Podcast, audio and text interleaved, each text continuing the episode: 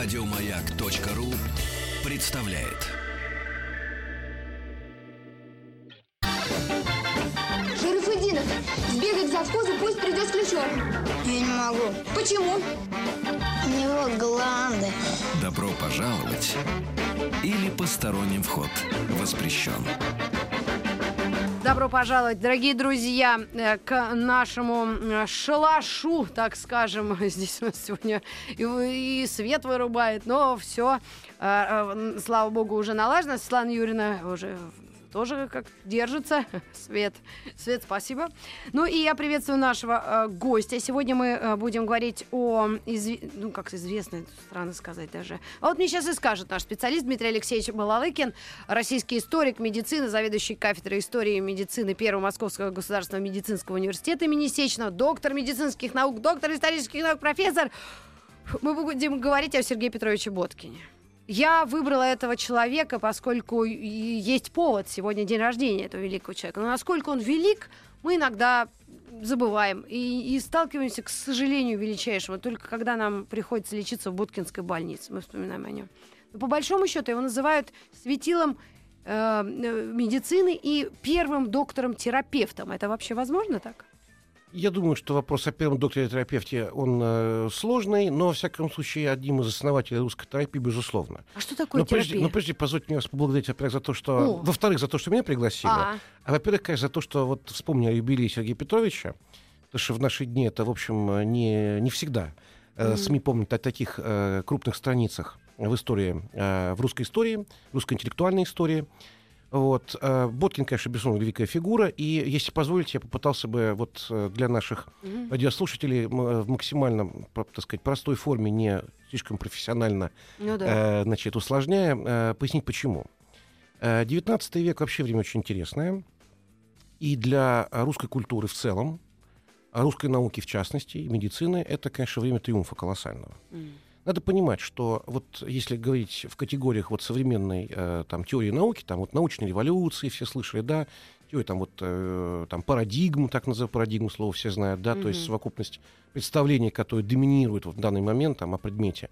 В этом смысле, конечно, к концу XIX века медицина вообще складывается, современная медицина, вот как научная специальность. Mm-hmm собственно, научная эволюция медицины происходит вот в интервале 17-19 века. К два, 19 два века. Да, она два века длится, там немножко по-другому медицина называлась, чем физика э, и там Мы говорим о мировой химии. или российской? Мировой, конечно. Ага.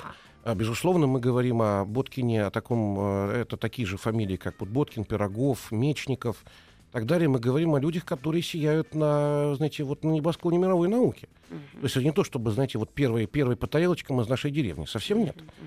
У нас есть много уважаемых людей, которых мы, как историки медицины, должны помнить, которые сыграли важную роль, но это не планетарная роль. Uh-huh. И таких специалистах, как вот, в частности, Боткин, да, мы, конечно, говорим об очень крупных фигурах в мировом масштабе. Что важно?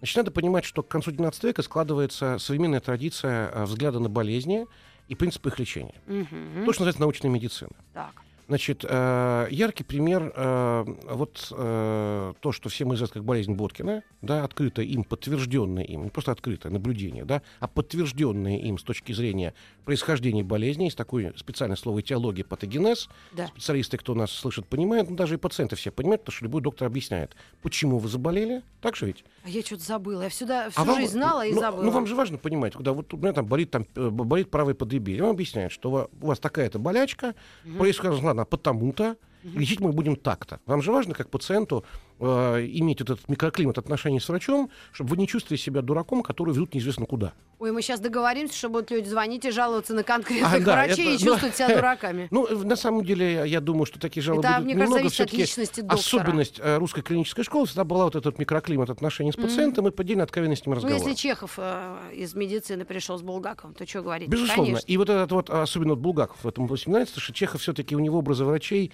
он не стал хорошим доктором в свое время, и у него вот доктор Астров, ну, вот эти все персонажи. Не скажите, да? но они крутые. Ну, да. Астров он крут. Астров крут, он сам по себе, он глыба, он может себе многое позволить. Я когда, в, будучи школьником, там, вот, наставился на свою врачебную профессию, а для меня это было обязательно, потому что у нас так принято в семье, там, докторская степень обязательно, чтобы mm-hmm. там у детей была, значит, есть некая планка требований. И я вот ходил тогда, там еще МХАТ, объединенный тогда подряд поставил, значит, тогда Ефремов несколько э, чеховских э, пьес для диваня, да. тогда Олег Борисов играл Астрова. И, и это было потрясающе, потому что мне вот нравилось, я хочу, я хочу эту профессию. Она тебе очень многое позволяет. Ты, может быть, сам по себе это колоссальное чувство внутренней свободы. Ну, женщина успех обеспечен. Даже а, если у вас как э, минимум. специализация в урологии. Слушайте, мне тогда было 14 лет, 13, мне как раз это было очень актуально. Угу. Как раз пубертат, мысли Конечно. об успехе у. Врачи, я, я говорю вам, я, я недавно заходила куда-то, а, так в Первоградской я была.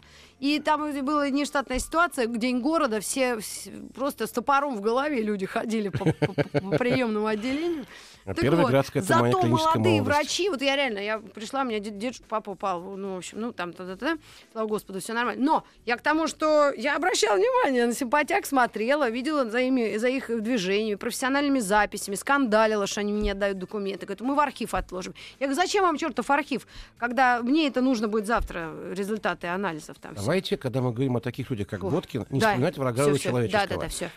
На самом деле, э, возвращаясь вот к теме Боткина, ну, видите, э, все очень современно. Ведь штука вся из истории науки, истории медицины, все очень современное.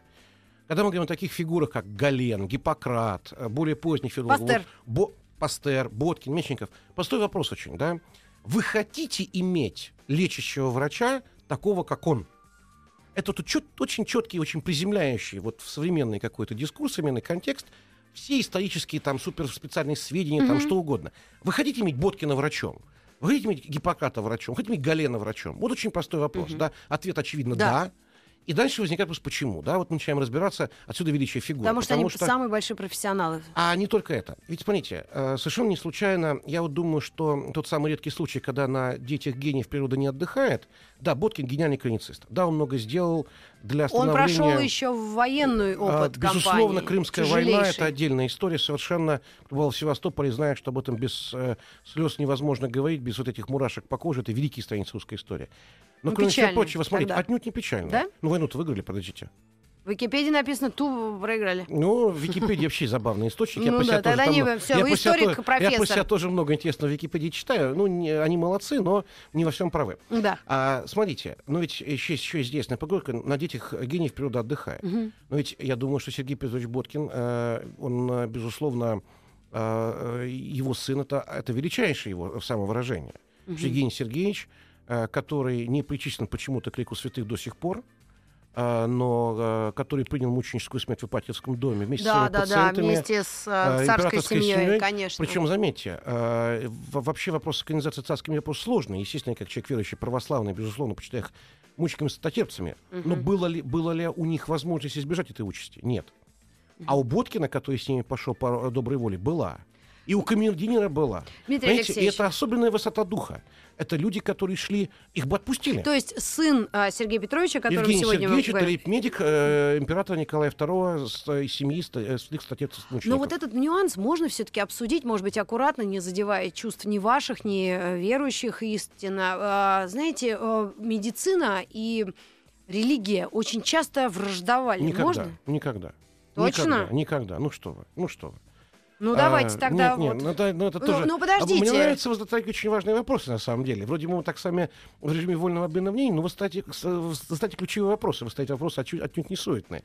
Может быть, как ничего позовете, мы по поводу э, на, науки ЭГИ поговорим. Это Абсолютно. одна из моих любимых тем. Не было никакого конфликта. Это, это вымышленные вещи совершенно. Вот, и так далее. Ну, возвращаясь к Буркину. Смотрите. А, вот Сергей Петрович, да, что все-таки все его день рождения, угу. все-таки сын его возник только потому, что был сам Сергей Петрович, да. да, да. Смотрите, ведь один, один момент это выдающийся клиницист. Причем действительно очень много важного. Ведь вещи, которые сегодня для нас само-само разумеющиеся. Например, э, Боткин вводит одним из первых а, значит, патологоанатомические конференции в, обязательном э, порядке. То есть это студенты, которые... Это значит, что пациент умер, он должен, э, должно быть вскрытие, угу. должна быть, должно быть коллегиальное обсуждение, мы должны детально разобраться в причине смерти, да. мы должны провести клиническую конференцию с патологоанатомами. То, что сегодня это просто фундамент профессии. Понятно. Эти фундаментальные вещи были именно Боткиным вот в российской практике. Да? Мы должны разобраться, мы должны внимательно обсудить историю болезни, введение, оценить ретроспективно, э, правильный был диагноз, корректно ли ведение, нет ли нашей вины э, в том, что пациент умер, и э, мож, могли мы что-то сделать, чтобы он не умер. Так. Это Сергей Петрович Боткин. Раз. Второй момент. В то время развивается бурно лабораторная методиагностики. Еще раз напомню, это середина 19 века. Это вторая половина 19 да. века. Умирает Боткин в 1889 году, если мне память не изменяет. То есть его, э, так сказать, э, пик клинициста это 60-70-е годы. Да. Пик клинициста, уже опытного, приглашающего и э, члена медицинского совета по медицинских дел с э, голосом. А за два года до смерти э, учреждается комиссия по э, значит, обозрению, так сказать, и по, по изучению и выработке принципов развития российского здравоохранения Боткин становится ее председателем. Но, к сожалению, 57 лет был он очень молодым человеком, умер, ушел вот из жизни. конечно. Да, Ты и он эту комиссию, эта комиссия не завершила работу, тогда уже обсуждался вопрос об основании министерства самостоятельного по делам здравоохранения. Mm-hmm которое как раз вот э, уже при Николае II это решение было практически принято, но вот революция его прервала этот процесс. Э, там был другой выдающийся русский врач Евгений Сергеевич Рейн, uh-huh. профессор Рейн. Ну вот Боткин, да, смотрите. Второй момент. Очень важно, он же был христианином, очень большая всегда работа была благотворительная. Он был гласным э, Петербургской городской думы. И в качестве гласного Петербургской городской думы очень много инициатив две больницы, как минимум, я вот помню сейчас, Навский Святого Георгия и Александровская барачные больницы для бедных. Это в Питере. Это, это в Питере, да. Это его инициатива. Угу. Это его инициатива в городской думе. Это его инициатива в том, что сейчас называется фандрейзинг, нашего угу. средства и так далее. А, ему доверяют очень многие, очень, очень много ведь денег приносили, просто ему доверяя предельно его профессионализм во вторую очередь, в первую очередь его кристальных человеческим качеством. Mm-hmm. Был такой, я вот один только пример помню, их было несколько, но вот на, на вскидку вот был такой купец Кондратьев, первый гильдии, он умер, остался 20 тысяч, 20 э, тысяч рублей, это бешеные деньги по тем временам, это э, сумма сопоставимая сегодня в миллионах долларов, mm-hmm. да, а, были переданы Боткиным перед смертью э, с тем, чтобы Сергей Петрович знает, куда их употребить. Понятно. И после Боткина осталось множество учреждений, более того, его ученик крупнейший, профессор Кадьян, он больше известен как хирург, его диссертация была как раз посвящена, эти учреждения назывались богадельни. Угу. Сегодня это немножко уничижительный смысл, это богадельня, как во славу Божию, ну, да, труды да, да. для бедных. И э, как раз обозрение населения богоделен, да, то есть пациентов богоделен, это была докторская диссертация ученика Боткина Кадьяна. А вот я хотела ваше внимание э, э, чуть-чуть остановить и внимание привлечь наших слушателей о том, что сам он был не из потомственной вот какой-то семьи научной, он был из купеческой Мало того, семьи. шел за дурака. Вот. И вот это удивительно, поскольку это, значит, мы говорим об абсолютном гении и призвании человека. Э, вынужденным, мы говорим скорее о воле Божьей в этой ситуации, потому Почему? что ситуация, а потому что ситуация была очень интересная. Он был младшим ребенком, э, его отец был э, купцом первой гильдии, была большая, так сказать, торговля колониальными товарами в том числе. Отец его, значит, очень он Э, радовался старшим детям, потому что видел в них таланты к продолжению дела. Угу. Боткин э, до 9 лет э, не мог читать. Потом оказалось, что у него форма астигматизма очень редкая. Это зрение? Зрение, да. Он, он не видел, он не изучал эти буквы. Ему нужна была коррекция зрения в виде очков. Значит, в конце... А папа, папа уже махнул на него рукой, он считал, что совсем дурачок у него младший сын. Да. Вот, и так далее. И, значит, потом он поступает в, част, в частный пансион, где наверстывает очень быстро свое mm-hmm. образование. Но проблема в том, что Николай I э, издает э, значит, указ высочайший, что детям, э, купеч, купеческим детям запрещено поступать в университеты, на факультеты и на и, иные, кроме медицинские. Точно. И он вынужден становиться врачом. И вот поэтому говорю, воля Божья. Этот, этот указ недолго просуществовал. Mm. Но именно в это время, именно вот такое сечение обстоятельств, именно вот это вот детство сложное, а человек, понимающий прекрасно свой недуг, Вообще это сложно... не такая большая проблема, астигматизм, но сколько он пережил из-за этого. Боже мой, а как правда вот наука, если мы говорим о медицине как таковой, э, вообще, а как людям определяли астигматизм? Вот он человек не видит, и как он, если он маленький, он не говорит об этом, а потом он читать не умеет. Как это нашли? И раньше стеклышки ведь не, ну это были было, вместо... не, ну, были, а, очки же были, конечно, были? конечно, безусловно, там своим Лебниц и уже были приличные опыты по оптике. А, в этом отношении не было проблем. Говорит, он уже мог, ему было 7-8 лет, но в конце бы что просто не различать их букв. Не-не-не, ну, я знаю, что вы историк путем... медицины, поэтому вы знаете, когда что было. Тут, знаете, мы же не знаю, когда вот грелку Нет, нет, это, эти, эти вещи известны достаточно. Mm, но, но сам факт того, что есть домашнее образование, вот такое вот несчастье. То человек реально оказался в положении страдающего недугом и испытывающего в связи с этим э, как бы мы сейчас говорили, про, с, с, проблемы с социализацией, угу. то есть он этот опыт прошел.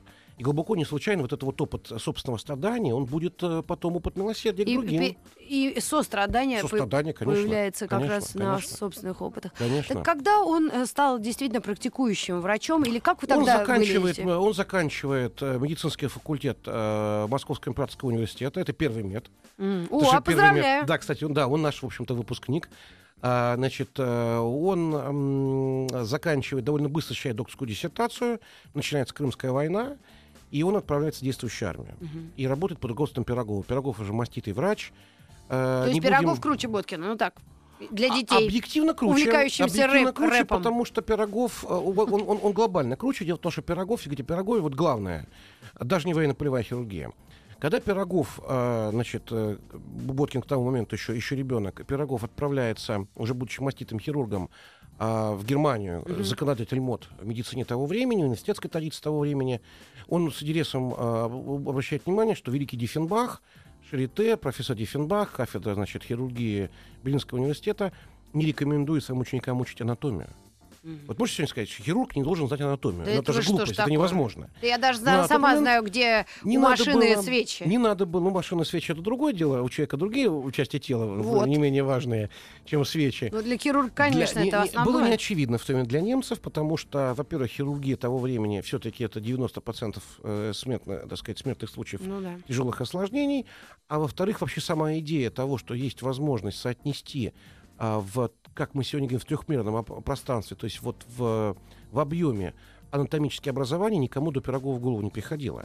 Поэтому Пирогов наряду может быть с Листером, который придумал асептику-антисептику, угу. наряду с, с, с, с открытием наркоза, а Пирогов как открыватель в мире, первый открыватель топографической анатомии оперативной хирургии, это фигура планетарного масштаба. Понятно. Как Больше Менделеев. Того, я вам скажу, что вот был юбилей Пирогова несколько лет назад, и наш ректор Петр Витальевич Глыбочка э, выступил с такой инициативой. Сделали интересный атлас, он сейчас библиографическая редкость, анатомия по Пирогову. И очень интересно, вот слева э, изображение из руководств Пирогова по топологической анатомии, а справа картинка стал компьютерного томографа. Самого А, современного. И вообще один в один. И вы знаете, я бы не сказал, что томограф э, лучше. Ага.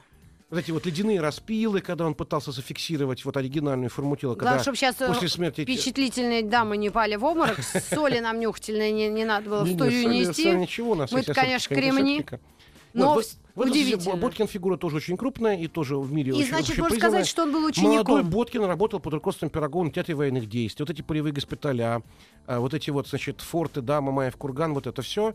А, причем там же тоже интересно, ведь а, там же было, конечно, воспитание человеческое, не шуточное. Ведь мы забываем вот о чем. Власти, почему вот эта вот фигура адмиралов Корнилова, Истомина, Нахимова, власть-то бежала. Власть это гражданские военные, севастопольские бежали. Меньшиков не был, э, Меньшиков сидел, значит, главнокомандующий тоже на почтительном отдалении. И по существу это был опыт самоуправления в русского города в тяжелейших условиях агрессии и атаки превосходящих воинских сил. А медики сами организовывали систему э, тылового обеспечения. А, значит, не хватало очень многого. Вот, воровство интендантов, тыловое воровство. Боткин в своих воспоминаниях даже описывал, как они с Пироговым а, Пирогов Проверяли, давал- проверяли еду. да, э, запечатывали печатями э, э, контейнеры с мясом. Ну да, чтобы не крали. чтобы, чтобы не крали в момент, в момент вот до несколько сот метров от э, госпиталя военно-полевого до передовой. Даже такие вещи они вынуждены были делать. Боже мой. Да, они, и, и Пирогов, и Пирогов с моим молодых, молодым своим докторам вменял в обязанность контроль диеты, высоко положено по весу. То есть крали, крадут и будут красть? А, что меня говорит на- волнует наука вопрос не в медицины? том, что будут красть, а вопрос в том, чтобы, а, за это сидели, а второе, чтобы все-таки это было на фоне не национальных поражений, таких побед, как Севастопольская кампания, как Крымская война. Мы сделаем небольшую паузу. У нас новости середины часа. Я напомню, у нас в гостях Дмитрий Алексеевич Вололыкин, российский историк медицины, заведующий кафедрой истории медицины первого меда. Могу так сократить? Конечно. И, между прочим, это университет имени Сеченова, доктор медицинских наук, доктор исторических наук, профессор. Ой, Сеченова тоже надо будет вспомнить добрым словом. Но если не в этом эфире, то обязательно. Они того Итак, заслуживают. Отмечаем сегодня в эфире день рождения э, Сергея Петровича Боткина.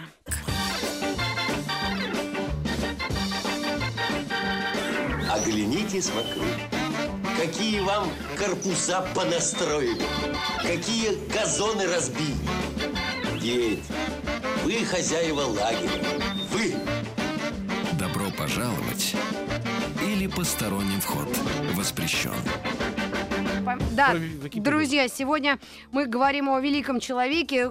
К сожалению, часто с годами и тем более веками, да, уходит память, но все-таки что-то остается, какие-то крупицы.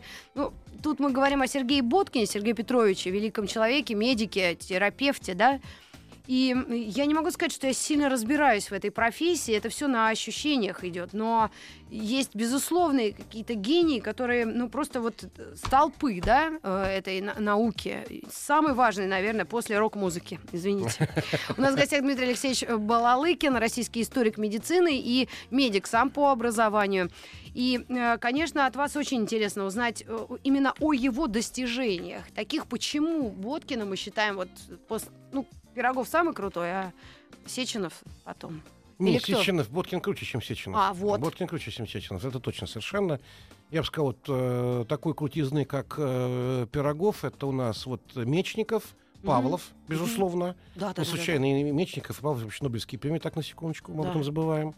Uh, вот, uh, да, Боткин, несколько, Боткин, Басов, вот эти фигуры, не, конечно, это не Нобелевская премия, конечно, но они тоже весьма, весьма, весьма а крутые. Можно а чем же они круты? Давайте разберемся, да? И, а можно еще такой прикладной да. совсем вопрос? Есть, а, а, не все же в музеях были, или, или не дай бог, кунсткамеры, как она называется. Вот, вот чем оперировали и орудовали врачи, ну, орудовали другое слово, немножко зверское. Вообще, чем они лечили в те годы? Вот середина 19 века. Вот как это происходило? Вот что-то там закололо. Помните история у Чехова, да, когда говорит, да ты наклей э, промеж крыл э, этот э, горчичник, Говорит, не помогает. Пришел, он говорит, да ты на тулуп приклеил. Ты что ж творишь-то, гад? Вот, то есть абсолютная темнота с одной стороны, и вот эти некоторые люди, энтузиасты или, или, или профессионалы, вот чем они не, пользовались? Ну, конечно, профессионалы, здесь об энтузиазме говорить уже не время, уже университетская система, существует уже это научная, безусловно, медицина. А, с точки зрения, чем пользоваться, чем оперировать, разные да, вещи. Да, как усыпляли. Оперировали там. практически тем же самым, что и сейчас. Mm-hmm. Конечно, инструментов сейчас побольше вариаций, но суть, в общем-то, приблизительно одна и та же. Их Мы вы, видим инструменты. Эти... Да, ну это металлические инструменты. И деревянные тоже, стетоскоп, например, да, для вот аускультаза, для выслушивания э, внутренних Воспаление органов. Легких. Ну, например, воспаление легких там да. еще чего-то. Это деревянный, конечно же. Э, идеально, там, потому что из определенных сортов деревьев, потому что лучше слышно. Вот, что касается фармакологии, ну, конечно, она не такая, как сейчас. А там, наверное, какие-то зелья, смеси? А, конечно, натуральное сырье. И в этом смысле, вот я обращу внимание, моя, для меня самая там интересная фигура в истории медицины глобально это Гален, а вот врач э, четырех римских императоров в втором веке, который трудился. В этом смысле вот со второго века, а, собственно, создатели вот такой медицины как система, да, вот Гиппократ, дальше Гален, да, потом вот эти великие врачи 19 века. Угу. А, по большому счету, вот э, труды, скажем, Галена издаются в начале 19 века, в начале 19 века, 10 807-812 год, в Берлине как практическое пособие. Ну, да. То есть с точки зрения доступа к фармакопее а, в 19 веке, в ее, в ее первой половине, до развития бурного химической промышленности, химических технологий и знаний, в том числе э, фундаментальных, значит, фактически до 19 века арсенал фармацевтический ровно почти что такой же, как у Галена и Гиппократа. Это То есть мы знаем про эры. травмы, да, Гиппократ это 4 век до Рождества Христова, а Гален 2 век нашей эры. Mm-hmm. Мы знаем многое про травы, мы знаем многое про а, возможности, так сказать, производства там из, из них а, либо с комплексных препаратов, для приема внутрь, либо пластырей при местном лечении. Mm-hmm. А, большая разница между разными вина, когда вы читаете античных авторов. Вот Фаленская сюда, Алисбосская сюда, mm-hmm. а чуть менее терпкий сюда. Такой настоящий, настоящий праздник, праздник я... сомелье. Да, да, да, да, да, обязательно. И, и так далее. В этом смысле, конечно, э, ну, Боткин уже все-таки это другая реальность. Вы спросили, чем усыпляли. Э, конечно же, это эфир, э, масочка, капельки, опасность большая передоза, большая нагрузка на сердце. А в этом смысле, конечно, арсенал весьма и весьма а, ограниченный. Ну, да, да. Но зато, зато многие таких интересных вещей. Вот, например, а, во времена, как раз, о которых я вспомнил, Пирогов, когда посещает Берлин, а, анестезии нет, поэтому человек же может помереть от болевого шока, если его просто отрезать. Поэтому заключали пари. Вот Диффенбах, например, было такое у него пари, это, я вам скажу так, это вот 30-е годы 19 века. Госпиталь Шарите, да, ведущая европейская хирургическая клиника. Угу. Значит, пациенту необходимо было э, инжицировать руку, вылучивание э, значит, в суставе э, э значит, э, локтевом. Так. И был спор, кто сделает быстрее. И вот момент, когда Диффенбах делает операцию, и момент, они, видно, хорошо поспорили, его ассистент одевает пенсне, и в этот момент мимо, нос задевает, значит, регистрированная конечность. О, То есть удалив руку, он, значит, зашвырнул своего ассистента, значит, в гневе. Но я не потому, что зашвырнул. Значит, нехорошо, когда хирурги э, значит, кидаются операционных отрезанными конечностями. Но забавно другое. Он выполнил это вмешательство в те несколько секунд, пока его оппонент надевал очки. О, боже. И это была особенно, особенная хирургическая техника, потому что пациент, вероятно, умер после операции, но чтобы он не умер во время. Боже мой, ну а Сергей Петрович, скажите, как человек, он каким был? О, ну, а, серьезным? Он был серьезным, он был фанатично преданным работе. А, собственно, это объясняет, возможно, его раннюю смерть, потому что работа так стандартно с 8 до 10 с перерывом на обед часовым. Вот, кстати, о работе а, мы очень много, Очень много проводя в лаборатории, что очень важно, потому что вот это то, чем я сказал, в чем новелла терапии Боткина, да? Терапия становится тем, чем является сегодня междисциплинарной задачей когда это, как на простом это языке. значит патологоанатомы, лабораторная диагностика, специалисты из других областей работают вместе. Вот идея mm. консилиума, идея приглашения специалистов, консультантов, что тебе непонятно. Чтобы и так поставить далее. диагноз. Да, конечно, разумеется. И Боткин очень понимал, что такое лаборатория, что такое фундаментальное исследование а, потому что образ такого доктора, который, значит, э, не очень, очень представителен, профессор, а, значит, но на самом деле он мало понимает, что такое наука, стоящая за пределами контакта с пациентом. Это тоже было в российской практике, ну и в мировой практике, естественно. Mm-hmm. Вот, а, Профессор Преображенский. А, не, Преображенский, ну что вы, яичники, да, да, яичники обезьяны. Он хорошо, он хорошо понимал, что такое клиника. Ну да, ну, Что такое да. понимал клиника. Э, да, и не случайно не любил пролетариат, пролетариат, поскольку он прекрасно понимал происхождение этих вещей. Ну, да. Был образованным человеком. Угу. А, Э, один момент. Другой момент. Боткин, безусловно, человек очень добрый, да, и очень отзывающийся на чужое горе, это хороший христианин. И я бы сказал, для меня э, Сергей Петрович как хороший христианин, это едва ли не более важно, чем Сергей Петрович как гениальный доктор. Э, ему не нужны были хлопоты по забогадельне. И ему не нужны были хлопоты за бедных и за городские дотации на лечение неимущих. А он профессор в царской России – 70-х, 70-х годов 19 века это, это, это очень богатый человек, это очень уважаемый человек. Это люди, которые могли на собственные, собственные деньги целые больницы строить, по большому счету. Пока ну, не лечебницы. Но богатые открывалось. люди наверняка давали ему а, ну, вознаграждение. Или а, платная нет, медицина была? Нет, конечно, конечно. Медицина была платная? Нет, нет, нет. нет. Мы говорим, университетские клиники, безусловно, а. это бесплатно, ага. но частная практика была у всех. Да, у всех крупных специалистов была частная практика, частные приемы и визиты, естественно, на дом. Это стоило дорого. Откровенно дорого. Uh, вы того же Преображенского вспомните, помните, там, там 50 чер, там, червонцев, там, да, да, это, ну, это огромные деньги. Uh, значит, uh, и, а, естественно, он, во времена НЭП это происходит, мы помним с вами вот события собачьего сердца, угу. и профессор рассуждает категориями тех гонораров, которые, которые он привык были. получать до революции. Значит, Боткин, э, можно сказать, был э, вообще... Подвижник, абсолютно. Да, и, то, что его сын, и то, что его сын... Нет, ну, бессеребренник он, ну, значит, он жил хорошо, но он, безусловно, это была жертвенность, это было служение, это была профессия как служение. Mm. Мы не как профессия, как кайф, как удовольствие и несение себя любимого и дорогого, а это профессия как служение. И то, что сын его родился и вырос тем, кем он родился и вырос, и умер, и погиб тем, кем он погиб — а, ну, соответственно, отец должен был э, А когда же у такого человека время на женщин-то было? На минуточку, до 8 же вечера я сказал, там же потом, а потом с 8 утра. А, Там потому что освещение время. плохое. Да, а чем еще заняться? Я своей бабушке покойно спрашивал, которая родила... Я думала, я пошутила. А своей бабушке покойно спрашивал, почему семерых детей-то, бабуль, как же так возникла-то она в станице Каменской Ростовской области?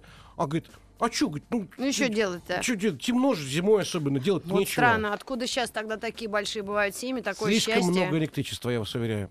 Поэтому семей больших мало. Поэтому Ой, я, люблю, я люблю свечи. Дмитрий Алексеевич, вас прерывать даже страшно. И, и столько тем, и интересный каждый человек и личность, которую вы вспоминаете.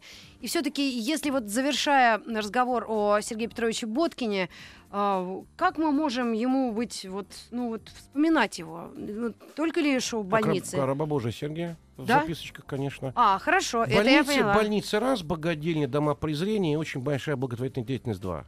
Угу. То есть мы должны все-таки и врачи, и как врача, а профессиональное сообщество, и как врача. оно смотрит на вот этих людей, которые просто жизнь свою положили. Ну, мы стараемся для этого много сделать. Э, на самом деле разное бывает. Вот, ну, вот в университетском нашем сообществе есть специалисты, и крупные клиницисты, mm-hmm. и молодежь, которые очень интересуются той медициной.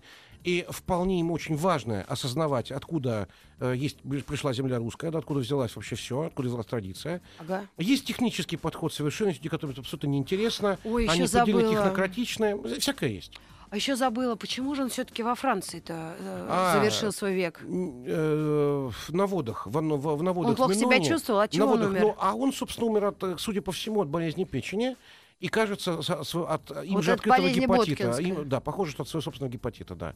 Который сам не распознал, э, на котором настаивали ученики. Там были осложнения на сердце очень серьезные, потому что когда печень при гепатите хроническом, хронизации гепатита, угу. там же возникает определенное давление ох, по малому ох. кругу и присоединяется вторичное осложнение стороны сердца. Вот. А потом у него были там много друзей. Он же учился, когда вот э, в ранней стадии своей карьеры, он же был у Кода Бернара угу. в Париже, проходил там стажировки, как у нас сейчас модно говорит, ну, работал, так сказать, да. Понятно. У Вирхова в Берлине, поэтому много где он а был. А потомки все-таки остались Водкина где-нибудь на сейчас, этой земле? Сейчас не знаю. Не знаете. Вот не да? готов к этому. Потому что, конечно, у, у него тоже были же дети. Уже был, трагически да. погиб вот сын, да, императорский да. врач. А Остальные, ну, посмотрим. Я слышал, что есть, надо как-то осведомиться по этому поводу специально. А, Дмитрий Алексеевич, э, мы э, с вами сегодня потихонечку будем прощаться, и нашим слушателям я пообещаю, что вас обязательно еще раз приглашу. Вы большой э, энтузиаст, любитель, да, профессионал и любитель, бывает же такое одновременно. А по-другому нельзя стать профессионалом, если не любишь профессию. И, конечно, очень хочется вам несколько вопросов задавать и по, по вакцинации, кто изобрел все это, и насколько это сейчас, во времена, когда это все опять doubt, э, люди сомневаются в этом, да? No, no, no doubt no at all, no, doubt, no doubt about it, absolutely. И, безусловно, это должно быть, потому что вакцинозависимая цивилизация однозначно. Фармакозависимая, вакцинозависимая, отказываться вот, от видите, этого... Это сколько нам это, еще нужно обсудить. Это ужасно. Спасибо вам огромное. Российский историк вам медицины спасибо. и медик был у нас в гостях Дмитрий Алексеевич Балык, Балалыкин, извините. И мы Спасибо. к вам еще вернемся. А я прощаюсь до завтра. Еще больше подкастов на радиомаяк.ру